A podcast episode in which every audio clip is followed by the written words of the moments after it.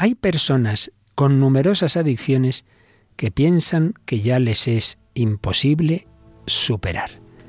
¿Hay esperanza para ellas?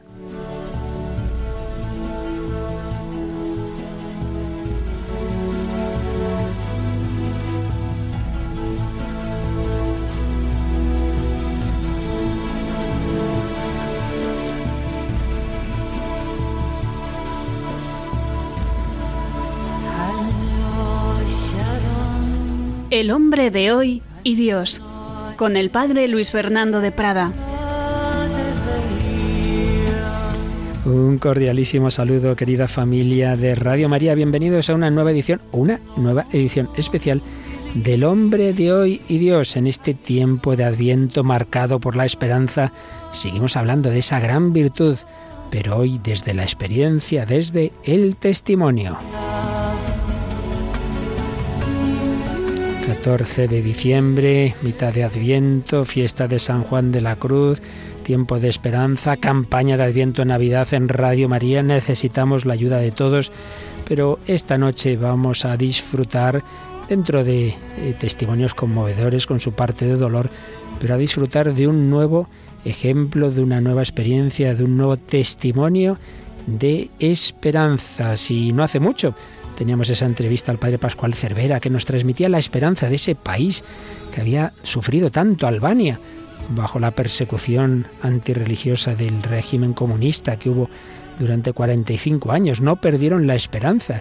El Señor los salvó, beatificación de aquellos mártires. Hoy vamos a ver cómo hay otros daños que se producen en sociedades teóricamente libres, pero esclavizadas tantas veces al consumismo y a la droga y a tantas adicciones y a otros problemas que machacan a las nuevas generaciones que parece que no hay solución. Vamos a ver que también ahí hay esperanza, como la hay de que esté siempre con nosotros Paloma Niño. Buenas noches, Paloma. Buenas noches, Padre Luis Fernando. Buenas noches a todos los oyentes. ¿Qué tal va este Adviento? Pues va muy bien, esperando, esperando al Mesías. Esperando al Mesías y ese Mesías al que vemos hacer maravillas en quienes se abren a él. Hace unos días Teníamos en Radio María un grupo de jóvenes de la comunidad del Cenáculo.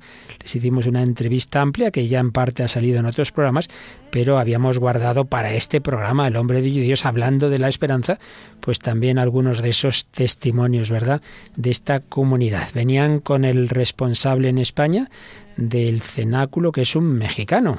El mexicano Carlos Fernández del Valle. Eh, hay dos comunidades del cenáculo en España, las dos están en Cataluña, y venía con tres jóvenes de los que vamos a, escuchar sus testimonios. Eh, dos jóvenes, bueno, uno de, de, Valencia era o de Tarragona, no, de Valencia, de Valencia. Sí, eran dos valencianos. Eso es, Moisés Cortina y Joan Catalá. Dos valencianos, Moisés Cortina y Joan Catalá, y un italiano. Y un italiano, Yago Dalañol y vamos a poder escuchar pues un poco de cada una de sus historias, de sus experiencias y yo estoy seguro que van a darnos a todos mucha esperanza. Ya lo veréis como si. Pero antes de entrar en ello, Paloma, como siempre, dos palabritas rápidas de lo que de programas anteriores de estas últimas semanas, así una síntesis rápida de lo que han escrito al correo, al Facebook. Pues eh, vamos a señalar uno de los correos que hemos recibido. Nos dice María Dolores Rodríguez. Anoche oí el testimonio del Padre Pascual. Se refiere a un programa de hace ya varias Sí, el de Albania que mencioné yo antes. Y la verdad que lloré mucho con el Papa cuando oyó al cardenal emérito y también cuando a la joven religiosa sacramentina su martirio en la bolsa con un gato rabioso. Sí. Cuando el hombre se parece a una bestia es diabólico lo que puede hacer. Me encomiendo a ella por la iglesia perseguida para que el Señor le siga dando su fuerza. Soy una carmelita vedruna y enferma con muchas limitaciones. Nosotras también tenemos mártires. Gracias por su programa y por esa querida Radio María. Los testimonios hacen mucho bien. Que pasemos buen adviento para celebrar más tarde el nacimiento de Jesús. Pues muchas gracias a esta religiosa, a este testimonio, a esas oraciones. Nos alegra mucho el poder compartir con religiosos pues toda esta eh, nuestra vida cristiana, la fe, la esperanza. Seguro que el testimonio de hoy también la va a emocionar. Y algunos comentarios que hemos sacado en Facebook, en las diferentes publicaciones de los últimos programas, nos decía Lupita Pitt, muy buenas noches queridos hermanos de Radio María, mi nombre es Guadalupe y soy de México. Les mando un cordial saludo y les felicito por el maravilloso programa que tienen. Me ha ayudado mucho a entenderme y entender a mi comunidad, así como a guardar la esperanza en Cristo para salir adelante, no como yo deseo, sino haciendo la voluntad del Padre. Los escucho a través de la web en los podcasts que suben, pero desafortunadamente en esta semana no he podido hacerlo, quizás por la página. ¿Me pueden ayudar para saber qué ha pasado? Les mando un fraternal abrazo. Bueno, hubo unos problemas hace algún tiempo en el podcast, creo que están solucionados. De vez en cuando estas cosas fallan, pues nada, nos avisáis. Y Teresa Gán nos decía, hola, buenas noches, solo decir que me ha causado mucha impresión el testimonio de esta noche, cuánto sufrimiento. Y ahora nos quejamos de todo, aun teniéndolo todo. Me quedo con la oración, el saber que alguien reza por ti, esa unión que nos hace ser uno solo en Cristo Rey. De nuevo, este era un comentario respecto a aquel testimonio de Albania. Seguro que esta noche también tendremos otros comentarios semejantes. Y uno más que reseñamos, el de Javier, que nos dice, siempre abordan buenos temas, yo no me pierdo el programa. Dios les bendiga, ya que de él viene la sabiduría. Pues muchísimas gracias a todos, vosotros y a los que, otros muchos que habéis escrito, tenemos que seleccionar, pero no nos entretengamos más para que podamos escuchar pues este nuevo testimonio de esperanza, en este caso, de estos jóvenes que han estado tan mal, a veces al borde de la muerte, y que Jesucristo y la Virgen María han rescatado, les han devuelto la esperanza. Bienvenidos a este programa especial, a estos testimonios con la comunidad del cenáculo.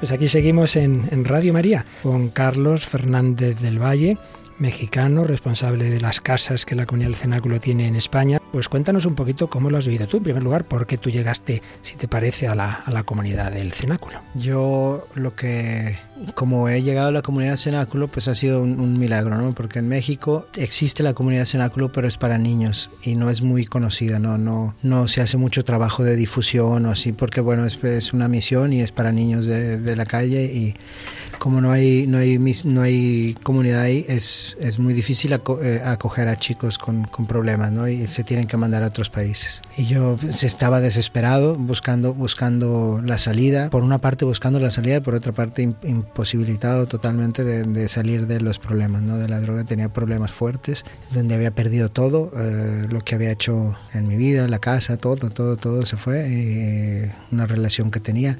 Yo, yo nací en una familia católica y fui, hasta me, me confirmé, pero bueno, fue así como que muy superficial todo, ¿no? No me mm. acuerdo ni, ni, ni cómo hice la, la confirmación y todo, pero gracias a Dios que tenía esa semilla ahí, ¿no? Porque cuando, cuando me, después de buscar, de, de, probar en centros y psiquiatras, psicólogos, bueno, psiquiatras no tanto porque no quería yo tomar, drogarme con otra droga, aunque fuera prescrita, ¿no? Pero bueno, yo, yo busqué mucho y, y, no, no, no salía, siempre caía y caía, hasta que en el, en el a mi madre le dieron el teléfono de un, que un chico dio un testimonio por televisión, un chico que había abierto la, la casa en, en Valle de Bravo y, dio un teléfono y se lo dieron a mi madre.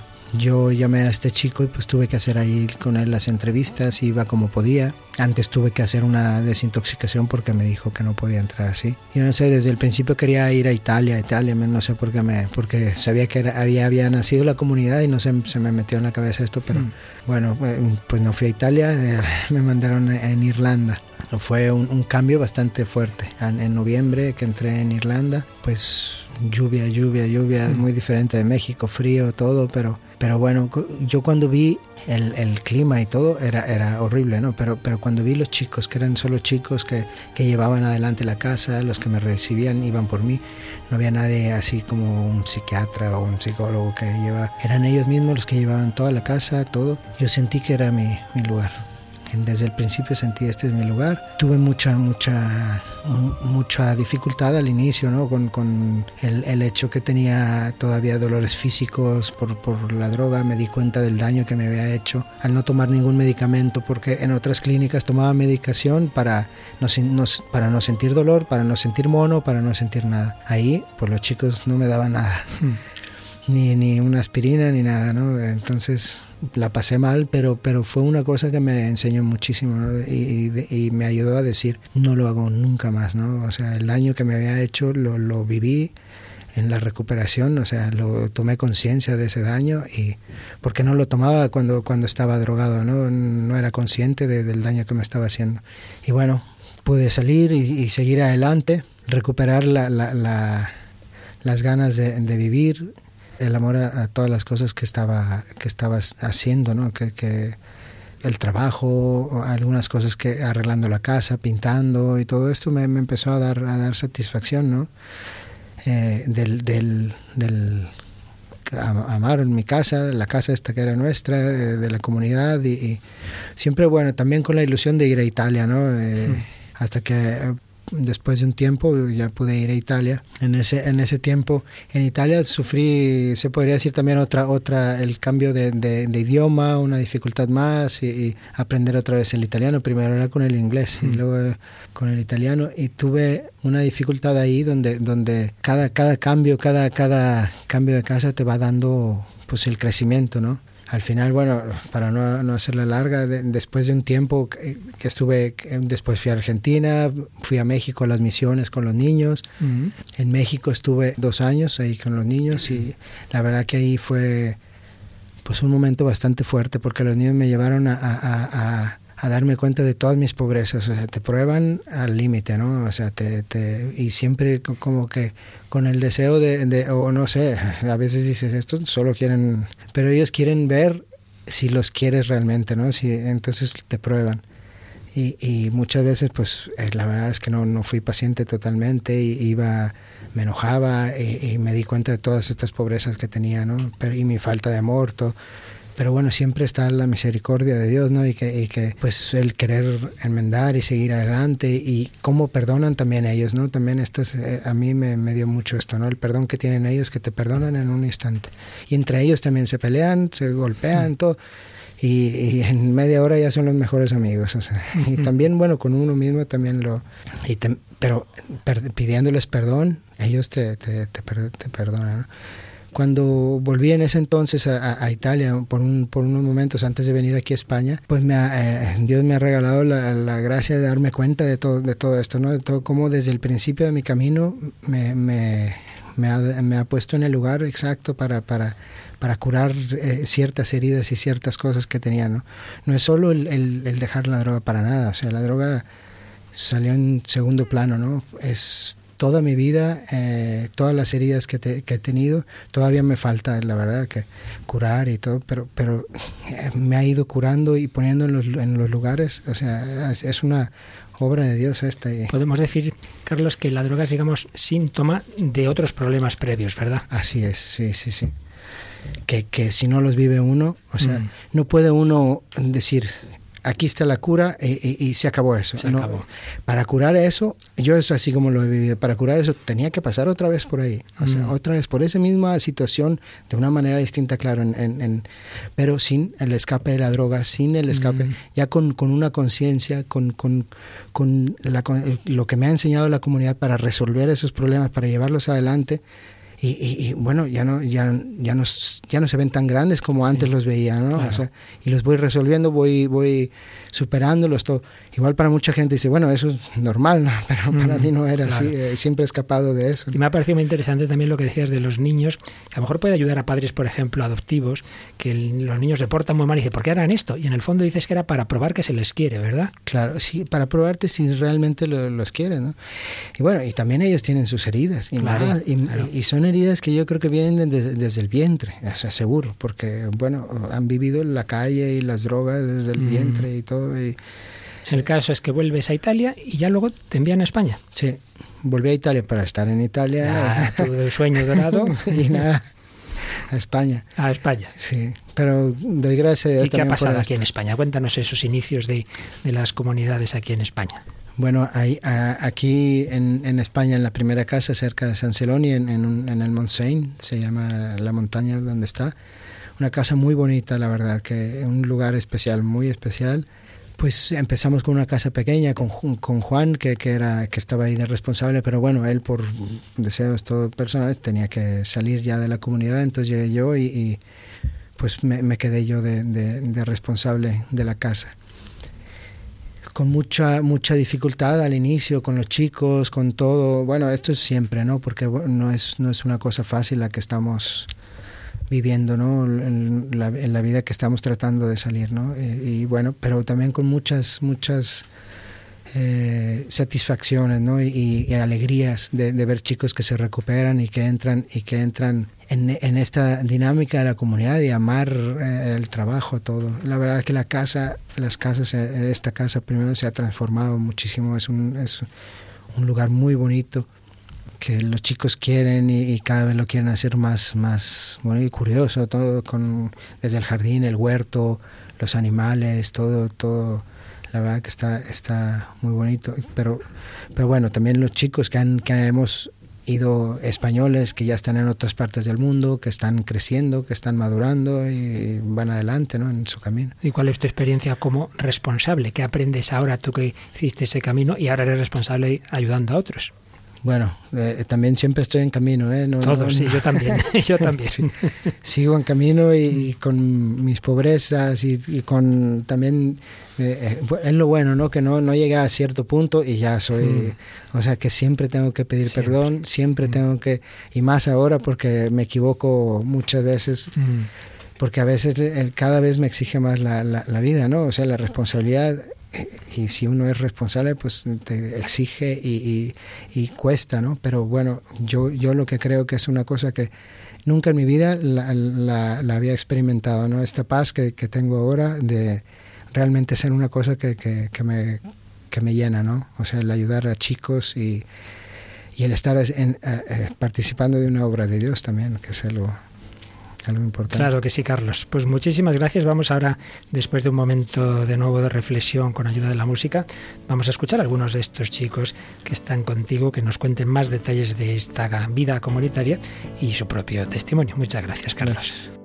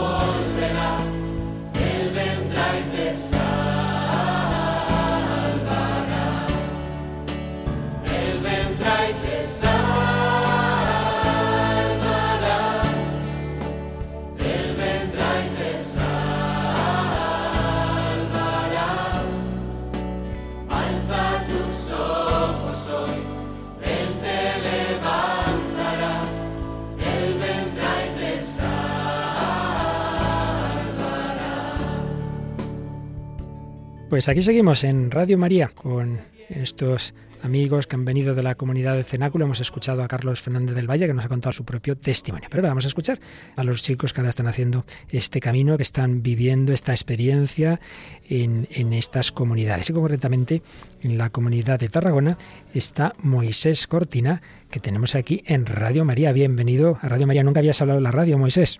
Bueno, sí, es la segunda vez. Mira, mira, ya eres aquí todo un experto. Bueno, pues preséntate un poquito, Moisés, y cuéntanos tu testimonio de vida y en el cenáculo. Bueno, yo me llamo Moisés, soy de Valencia y llevo dos años y ocho meses en la comunidad del cenáculo, donde son, entré en España.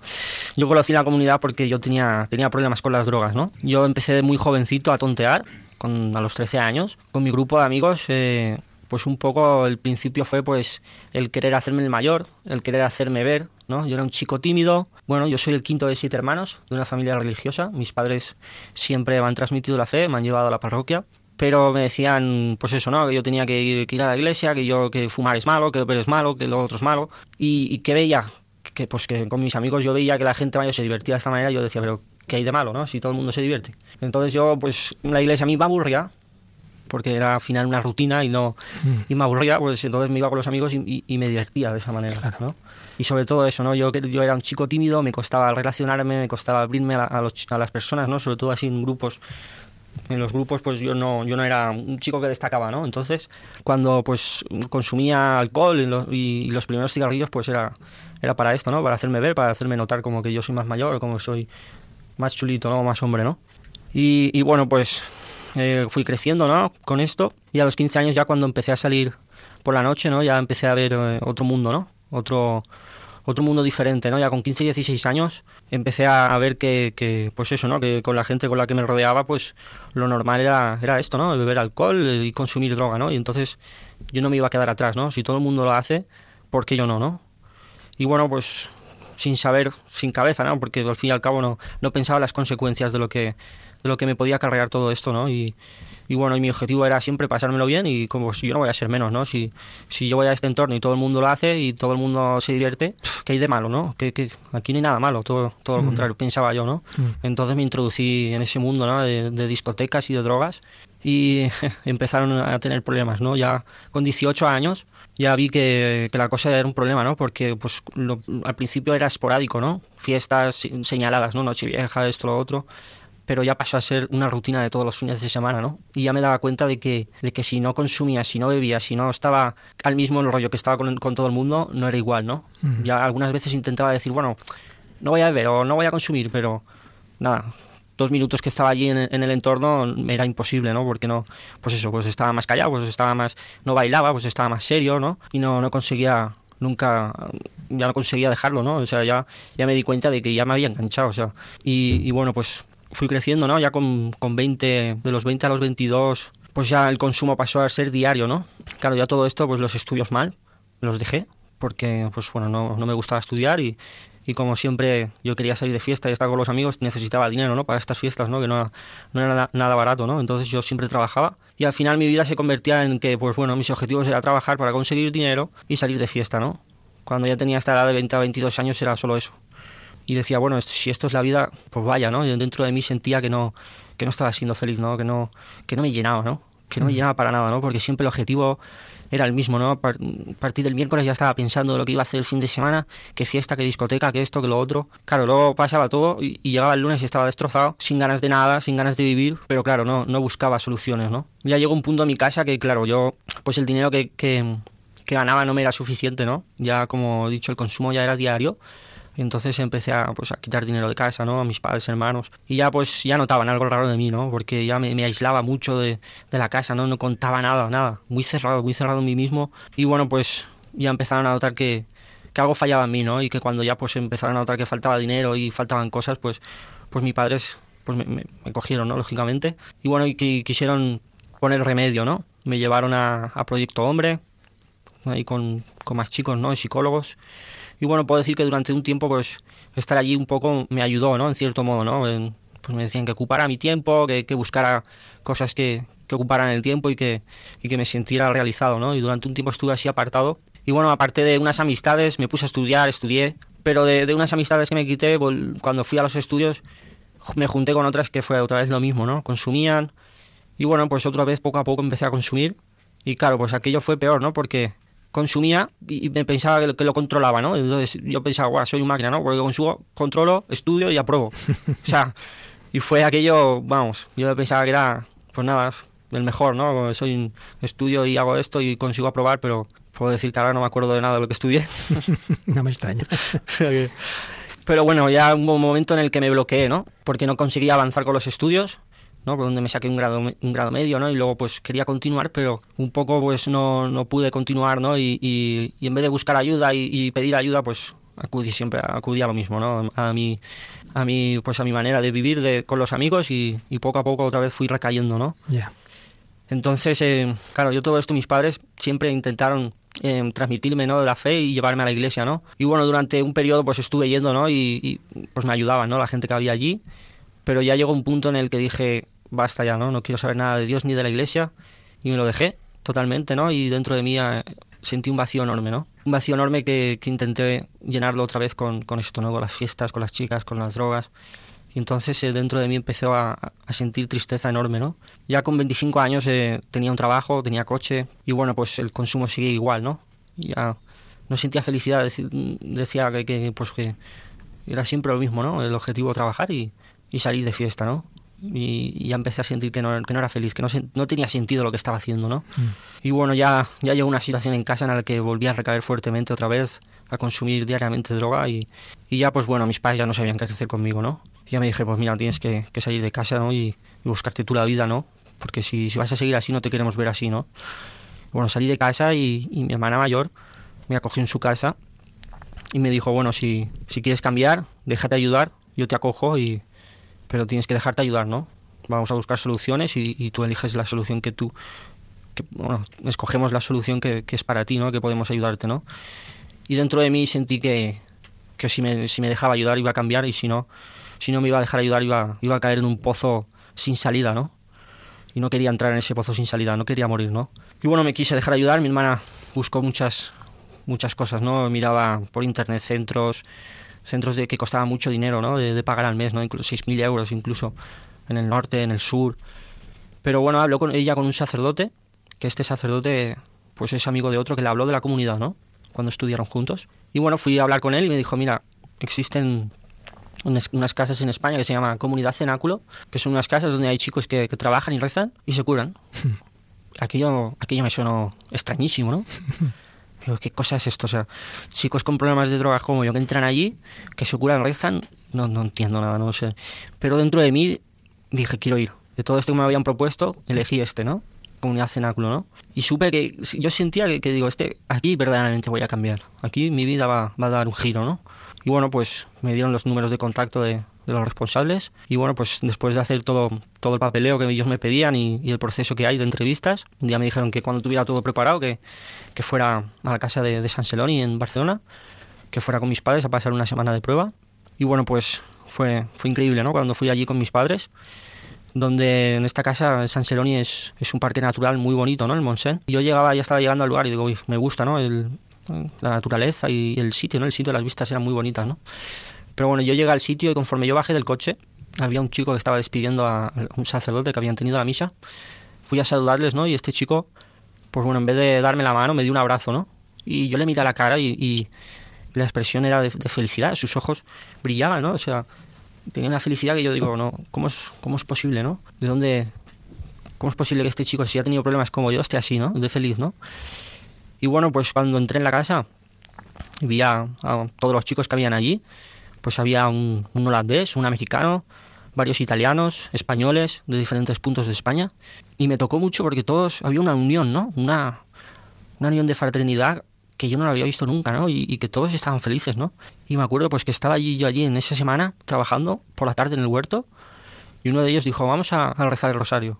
Y de repente uno lo abre y cada misterio lo rezaba uno, no sé, y todos allí pues felices, ¿no? Y contentos, ¿no? Pues todo eso iba entrando en mi corazón y, y yo sentía que, que, quería estar como ellos, ¿no? Que, que, que, no solo quería salir de la droga, sino que quería ser feliz, ¿no? Encontrar una felicidad verdadera como que ellos estaban también, ¿no? Y bueno, pasé la semana de prueba muy bien con mis padres, fue para ellos fue increíble, se quedaron impactados, ¿no? Y muy felices, ¿no? Y, y bueno, pues dije que sí, que quería entrar. Cuando entré al principio, al principio fue duro, ¿no? Porque el ritmo de la comunidad diario, como he contado antes, pues mm. es exigente, ¿no? Y, y al principio pues claro con, yo que vengo desde fumar que vengo desde uh -huh. de todas las comunidades del mundo allí llegas y todo se corta de sano o sea desde el primer día no y bueno pues fue fue difícil no cada día me costaba no cada día decía bueno a ver a ver cómo tiro hoy para adelante uh -huh. pero bueno eh, había algo que me hacía que me hacía seguir no yo veía en los chicos cómo rezaban no esos cada rosario el de la mañana el de la tarde el del mediodía el empuje que ellos tenían, la felicidad, eso a mí yo decía, yo también lo quiero y quiero alcanzarlo, ¿no? Y claro, poco a poco, pues pues fui, caminando, ¿no? Y, me costó muchísimo, ¿no? Yo recuerdo que a las nueve de la noche, ya cuando uno puede ir a la cama, yo a las nueve menos dos minutos ya estaba con el pijama y esperando a voltar a la cama que ya quería, ya quería ir a dormir, ¿no? Y, pero veía a los demás que no. O sea, los demás chicos seguían haciendo cosas, ¿no? No, no sé, todo el mundo hacía algo, ¿no? Y no, no estaban tan pendientes de ir a la cama, ¿no? Sino lo contrario, ¿no? Estaban aún con, con vitalidad, con fuerza, ¿no? Y bueno, pues yo me preguntaba, ¿cómo es posible, ¿no? ¿Cómo es posible que con todo lo que hacemos aún sigan con más ganas de hacer cosas, ¿no? Y recuerdo que cuando yo estaba durmiendo por la noche, escuchaba despertadores de, chicos que se levantaban ahí a rezar a la capilla, ¿no? Porque como ha dicho Carlos, nosotros en cada casa tenemos la capilla con el Santísimo y pues cada chico escoge su momento, ¿no? Y, va a rezar, ¿no? Por la noche. Y yo pensaba, estos tíos están locos, o sea, con todo lo que hacemos, madrugamos y, trabajando y aún van por la noche a, rezar y, a incomodarse. Y digo, madre mía, esto, esto es una cosa, vamos, yo no creo que lo haga y si lo hago lo haré más adelante, ¿no? Cuando ya me coja más al ritmo, ¿no? Pero un hermano un día me dijo, bueno, tienes que empezar a hacer esta adoración, ¿no? A ir por las noches, ¿no? En, tu momento, o antes de dormir, o, o quedar con alguien, ir a las dos, o, o, algo, pero empieza hoy, ¿no? No digas que lo harás mañana, ¿no? Porque cuántas veces has dicho fuera que harás algo y no lo has comenzado, ¿no? Empieza hoy. Empieza hoy a cambiar, apuesta hoy por el Señor, ¿no? Y le hice caso y, y puedo decir que, que, bueno, que al principio, pues, yo iba allí, me arrodillaba y no sentía nada, ¿no? Al principio, ¿no? Me sentía, pues bueno, estoy aquí y, aquí estoy, ¿no? Y, pues al principio no sentía nada, pero con el tiempo yo cada vez iba rezando, yo le, delante del Señor pues le contaba, ¿no? Todo lo que en mi corazón había, pero con el tiempo empecé a sentir cosas que nunca he experimentado, ¿no? Empecé a sentir paz, empecé a sentir alegría, empecé a sentir que una fuerza dentro de mí que no inexplicable, ¿no? Todo aquello que me costaba durante el día ya no me costaba tanto, ¿no?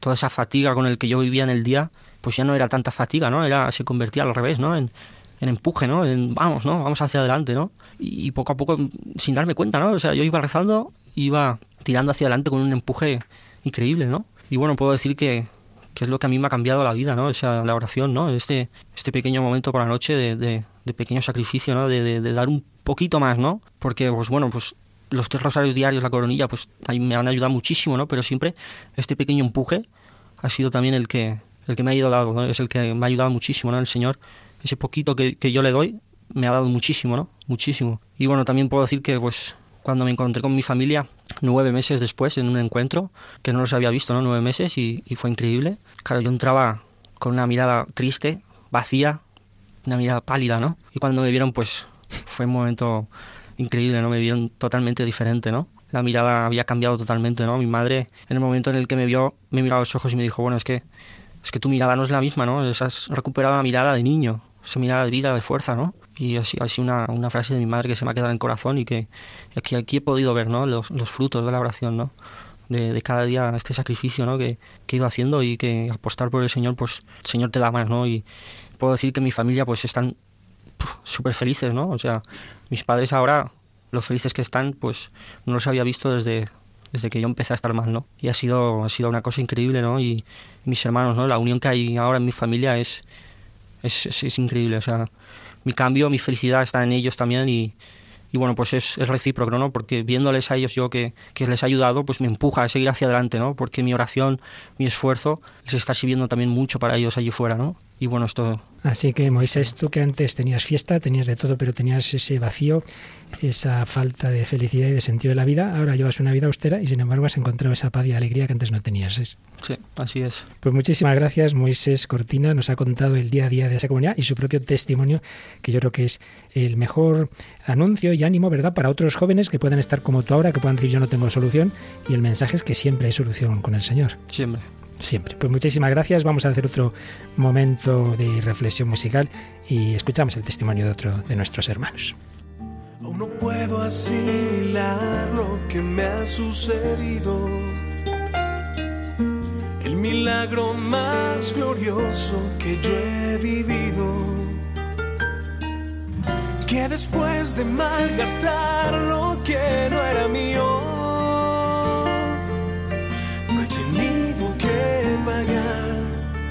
Traicioné a aquel que me perdonó la vida. Humillé al que curó toda mi herida. Y en mi vida coseché lo que merecía. y desvanecido en mi dolor. En algún momento él me encontró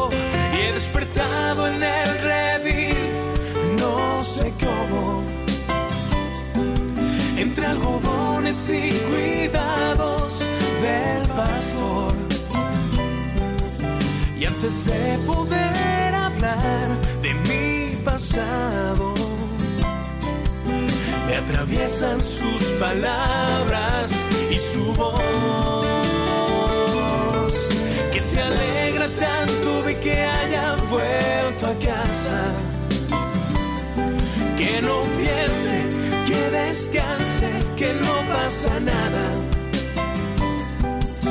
Y dormido en su regazo, lo he sabido. Tengo vida, tengo dueño y soy querido.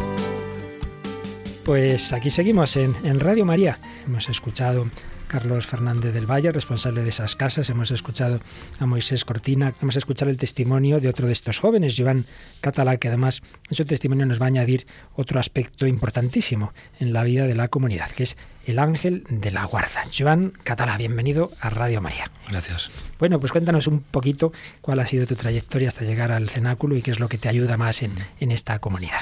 Como ha dicho el padre, soy Joan Catalá. Vengo de un pueblo de Valencia que se llama Oliva. Os voy a contar un poco mi historia. Yo entré en la comunidad porque también tenía problemas con las drogas y tenía problemas con el juego también. Esto empezó, eh, empecé a tontear con las drogas con, al instituto, donde pues me, me juntaba con, con, chicos revoltosos como yo, chicos que no tenían ganas de estudiar y tontamente, pues primero fue fumando cigarrillos y poco a poco introdujimos la, la, la marihuana en, en, en, nuestra vida, donde empezamos a usos eh, esporádicos también, de fin de semana, pero tardamos poco enseguida en, en, llegar a consumir habitualmente. Las, las notas no, no, me iban nunca, nunca me han ido demasiado bien, la verdad, pero bueno, eh, mezclado con estas sustancias, el comportamiento también se volvía malo también, donde en mi casa pues también tenía problemas, ¿no? Porque no, no aprobaba, y bueno, era algo, algo que me costaba aceptar a mí también. Al poco tiempo conocí el alcohol también, las fiestas de, de, del fin de semana, donde empezamos a consumir alcohol también. Y en poco tiempo, a los 16 años o por ahí, conocí en, en estas fiestas que frecuentábamos y estas discotecas las drogas más duras, donde me fui metiendo ¿no? en el mundo de la noche, del fin de semana y de, y de esta rutina, ¿no? de también consumir drogas para divertirnos, ¿no? de esta forma equivocada que hacíamos. A los 16 años yo tenía, me enamoré de una chica que, que, estaba con ella, esta chica vio que yo tenía un problema y la verdad es que ella intentó sacarme de ello, pero bueno, eh, fue algo que no, la chica veía que no, ¿no? yo consumía eh, diariamente las drogas blandas y el fin de semana seguía consumiendo esto. Eh, esto me llegó a, a otra droga, ¿no? que era la mentira en mi vida era frecuente, ¿no? La mentira en mi vida, donde le mentía a ella, le mentía a mi familia y le mentía a todo el mundo, ¿no? Hasta que un día, en una noche de un sábado normal, con una droga, pues me, me pasé con, con, la cantidad y esto casi me cuesta la vida, donde me, se me despertó un poco la conciencia, ¿no? La verdad es que sobreviví, sobreviví milagrosamente y esto me hizo darme cuenta, ¿no? Que era un chaval joven que, que tenía mucha vida por delante, pero no, no, sabía, no sabía cómo iba a terminar, ¿no? La historia esta, ¿no? De, de... Entonces me, me hizo pensar un poco como que tenía que cambiar esto.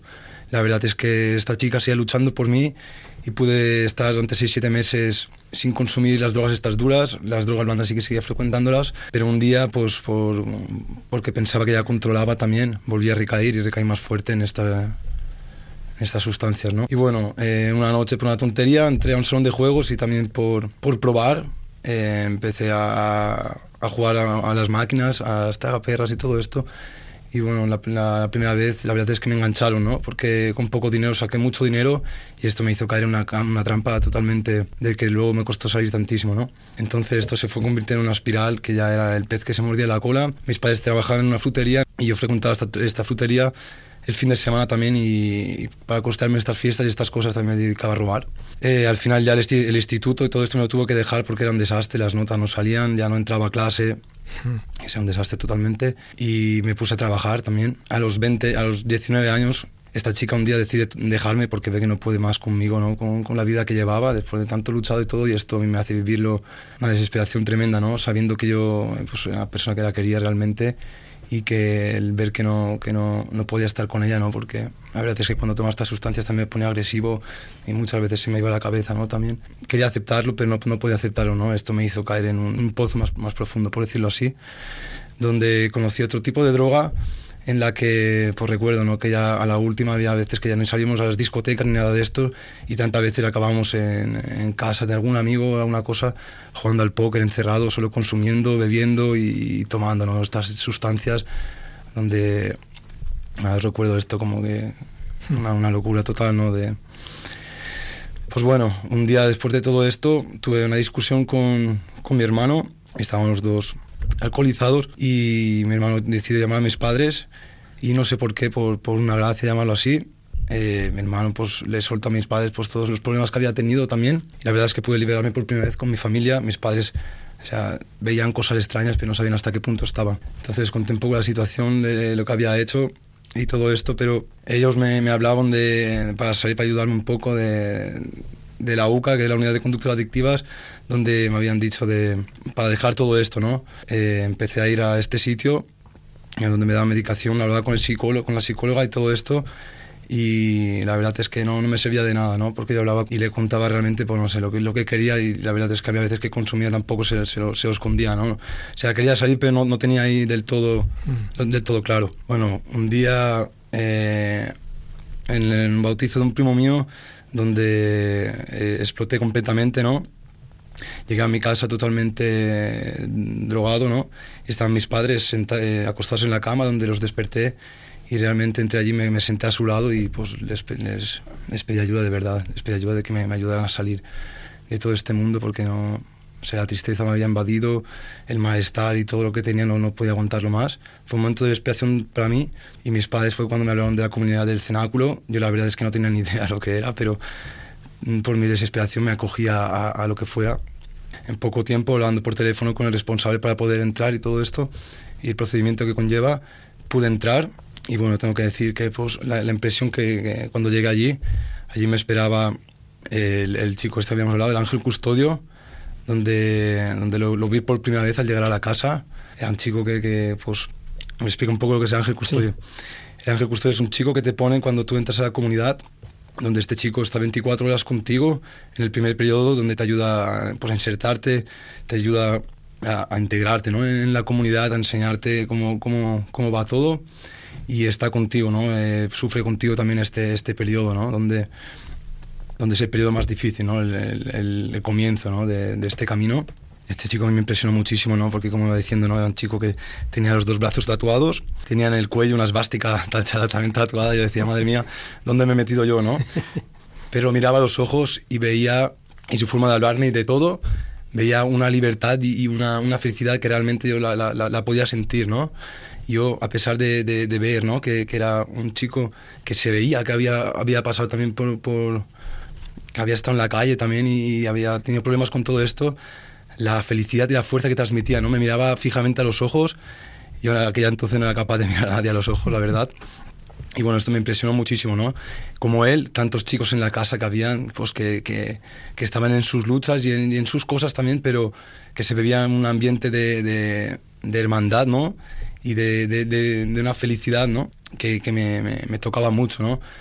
Que fue un poco extraño, ¿no? porque cuando llegué hicieron un rosario, uno de estos rosarios caminados donde yo recuerdo ¿no? que íbamos por la montaña caminando y yo decía, madre mía, que, que, que hacen rezando por la montaña, parecemos como, como las cabras por ahí pastando. ¿no?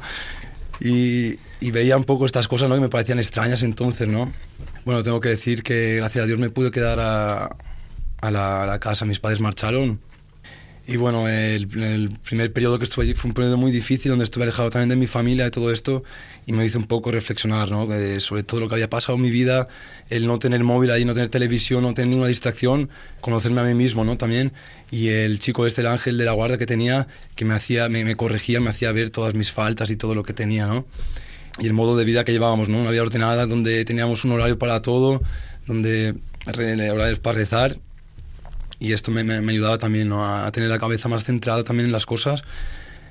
A los siete meses que tenía de comunidad pude ver también a mi familia por primera vez, donde fue un momento increíble ¿no? para mí, donde, de mucha sanación también de, de tantas heridas que, que, tenía con ellos, donde recuerdo ¿no? que la primera, el primer contacto que, que, tuvimos ni siquiera pudimos hablar, ¿no? nos abrazamos y nos pusimos a llorar como magdalenas, ¿no? Lógico.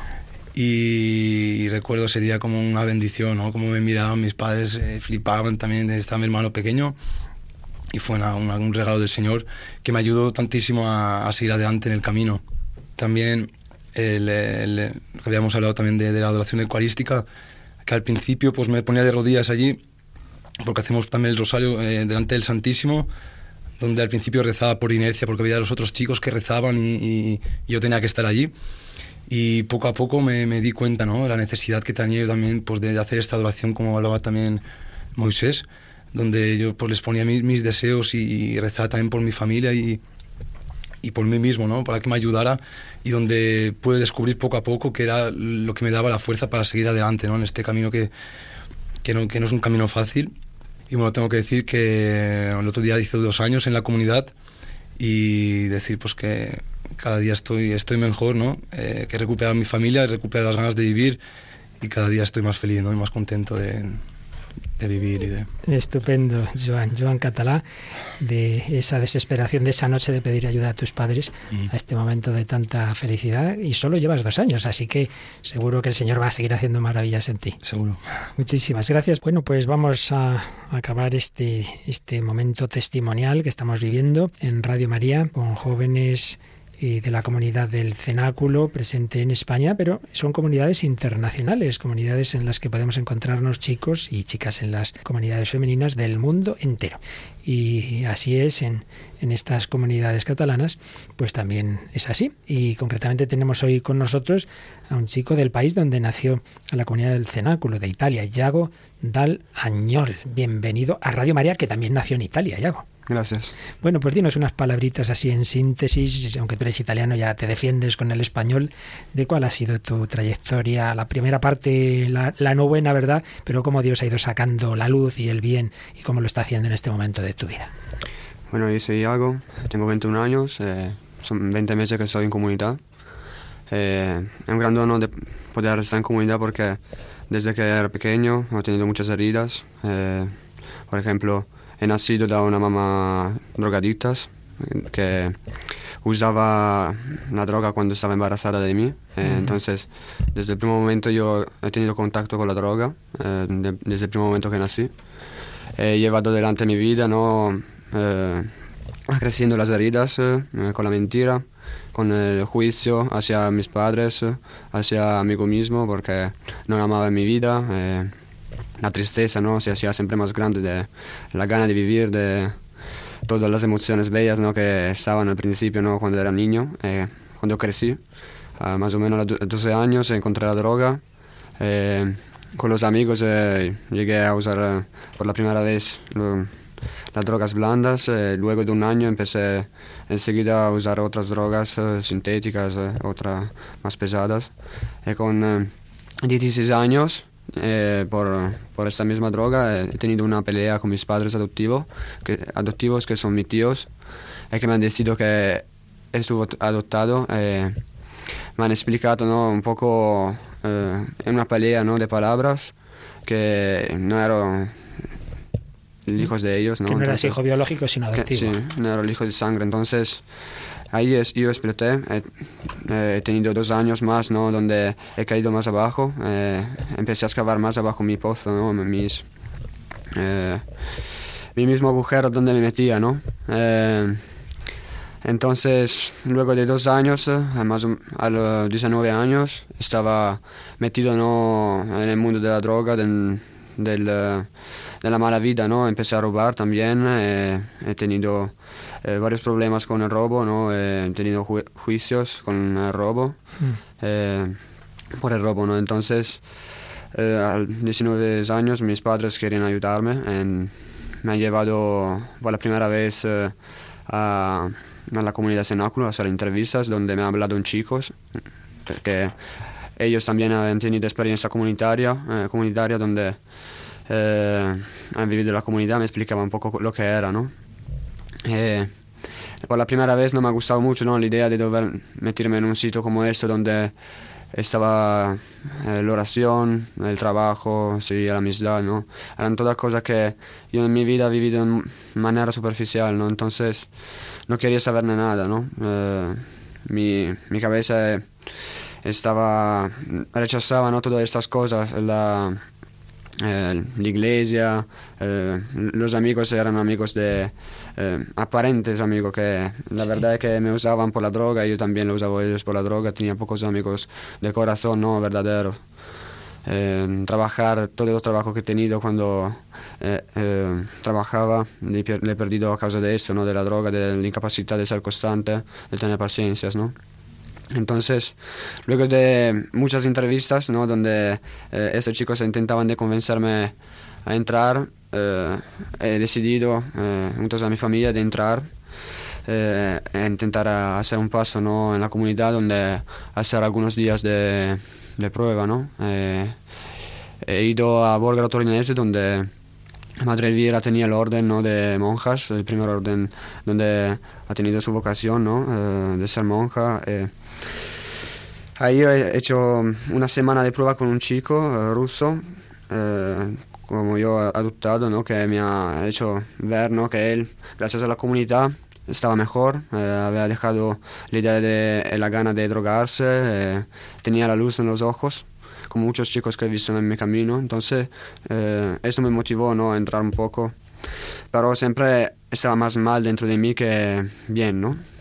Entonces, Luego de un mes más o menos entré en media Italia, en Loreto, donde hay el santuario de la casa de Loreto, la Santa Casa de María. Eh, y ahí empecé a caminar, ¿no? Eh, me han puesto un ángel custodio español de la Canaria. Eh, con él he tenido muchísimas peleas a palabras, no aceptaba nunca lo que me decían, no, no aceptaba nada de lo que me decía. Entonces me justificaba con el hecho que te, venía de un otro país, que tenía una otra cultura, que él había tenido una vida diferente de la mía, que yo había tenido más heridas que él, ¿no? Entonces que mi, mi vida había sido mejor que la suya, ¿no? Entonces no quería cambiar, continuaba con mi idea, ¿no? De, de ser como, como quería yo, ¿no? Entonces eh, continuaba ¿no? con mi orgullo a seguir adelante con el, el mal dentro de mí. Luego de otro mes ho, ho tenido otro custodio que tampoco él me ha podido ayudar. Eh, al tercer tentativo eh, me han puesto un chico que ha tenido un papá también el drogadicto que l'ha abbandonato.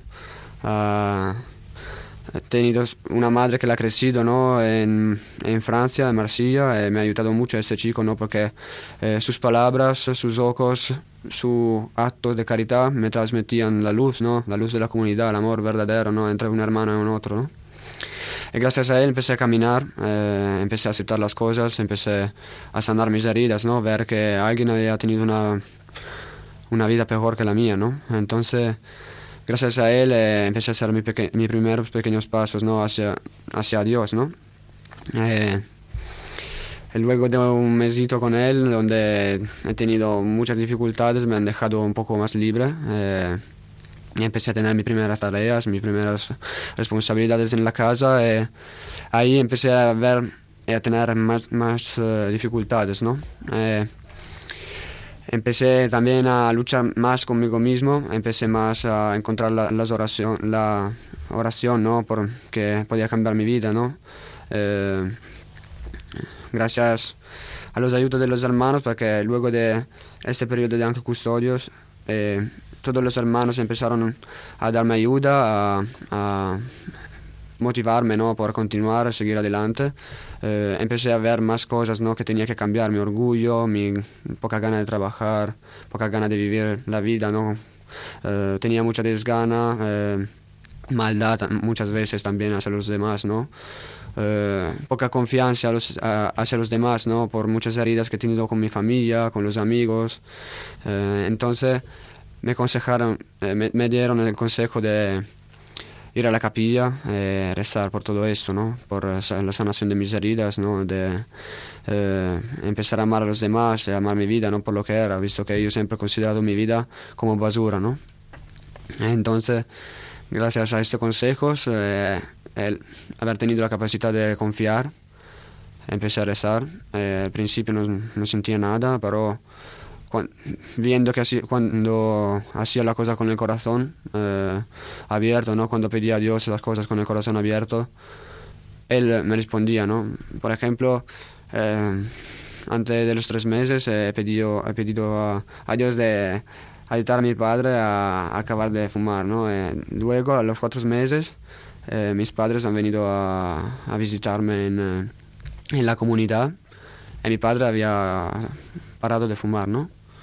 Bueno, lo ha hecho solo por un mes, pero comunque Dios me ha, me ha hecho ver ¿no? que, que me escuchaba. ¿no? Entonces empecé a rezar más, más, más, hasta que creo que un poquito de fe empecé a tenerla, ¿no? En la comunidad, eh, también en Dios, eh, también a apreciar más mi vida, ¿no? Eh, gracias a, la comunidad, a los valores que se tienen en comunidad, empecé a ver la vida como un, un don, ¿no? A ver la vida como una cosa más bella, como un, un, regalo que me ha hecho Dios, ¿no? Y que nonostante haber nacido de una madre tóxico-dipendente, drogadicta, haber nacido con muchas heridas, haber nacido con rechazo hacia los demás, empecé a cambiar todo eso, ¿no? Eh, también podía ayudar a otros chicos que como yo entraron con problemas de adicciones y hacer de ángel custodio muchas veces sufrir por ellos o con ellos o hacerlo sufrir porque yo estaba demasiado pobre, ¿no? Entonces muchas veces he hecho sufrir chicos sin, sin querer, ¿no? Pero gracias a todos los hermanos empecé también a cambiar estas cosas, ¿no? A ver que eh, equivocarse también sirve para aprender, ¿no? Eh, bueno, es un poco lo que he aprendido en comunidad. Pues es mucho. Muchísimas gracias a Yago Dalañol. Otra historia de esperanza, por dura que haya sido nuestra infancia, heridas que tengamos, situaciones que parecen sin solución. No es así. Con el Señor con la Virgen María siempre hay esperanza. Bueno, pues terminamos este encuentro, estos testimonios. Carlos Fernández del Valle, mexicano, responsable de estas comunidades. Eh, Moisés Cortina, que igual que Joan Catalá sois valencianos. Y Yago Dalañol, italiano. Muchísimas gracias por esta visita que nos habéis hecho. Y ya sabéis, Radio María es vuestra casa. Moisés, muchísimas gracias. Gracias a ti, padre. Yago, benvenuto aquí a Radio María, esta radio que nace en Italia como la comunidad del Cenáculo. Gracias. Bueno, pues Carlos, muchas gracias por traernos a estos jóvenes tan estupendos y por compartir con, con Radio María toda esta experiencia. Gracias a vosotros por invitarnos. Pues así terminamos, querida familia de Radio María, este encuentro gozoso que a todos nos da mucha esperanza. Bueno, Paloma, pues de nuevo nos emocionamos escuchando estos testimonios, ¿verdad? Sí, impresionante, ¿no? Cómo sanan eh, estos jóvenes que estaban en esas adicciones tan profundas y cómo, pues, finalmente es con, con, la oración, con la amistad y con, el, y con el trabajo. Es impresionante. Claro que sí. Así que sea por situaciones de persecución, testimonio de Albania, sea por estas heridas interiores, nunca perdamos la esperanza. El Señor tiene solución para todos. Vivamos este adviento con esa confianza en el Señor, en María, en la Iglesia, en ayudarnos unos a otros. Pues como siempre os agradecemos vuestros comentarios, vuestras sugerencias, qué os ha parecido este, este, testimonio, lo podéis hacer en el correo electrónico o en el Facebook. Sí, si es en el correo, en el hombre de hoy y Dios arroba radiomaria.es, todo seguido, y en Facebook buscando en el, en el buscador, igual el nombre del programa, el hombre de hoy y Dios. Y si alguno quisiera más información sobre esta comunidad del cenáculo, necesitara contactar, bueno, pues en ese mismo correo que ha dicho Paloma, el hombre de hoy y Dios arroba radiomaria.es, que nos escriba y ya les diremos cómo pueden contactar, si realmente es necesario, con esta comunidad. Finalmente, recordaros que estamos en Radio María en la campaña de Adviento Navidad, para que podamos seguir adelante, para que podamos seguir teniendo programas como estos, para que podamos seguir llevando la esperanza, necesitamos la ayuda de todos. ¿Has hecho ya tu donativo en esta campaña? ¿Has puesto tu granito de arena, pequeño o grande? Ese donativo o quizá ofrecerte de voluntario, pues recuerda que puedes hacerlo, a estas horas ya no, pero durante el día, mañana, llamando al 902 500 518 o a estas horas también entrando en la página web www.radiomaria.es. Ahí verás que puedes escribir, que puedes hacer un donativo, cómo puedes hacerlo, todo eso se explica en nuestra página web. También ahí puedes solicitar programas anteriores. Pues nada, que viváis bien lo que queda, que vivamos bien lo que nos queda del viento, con mucha esperanza. Paloma Niño, muchas gracias. A descansar. Buenas noches. Buenas noches, Padre. Buenas noches a todos los oyentes. Y que Dios os bendiga a todos.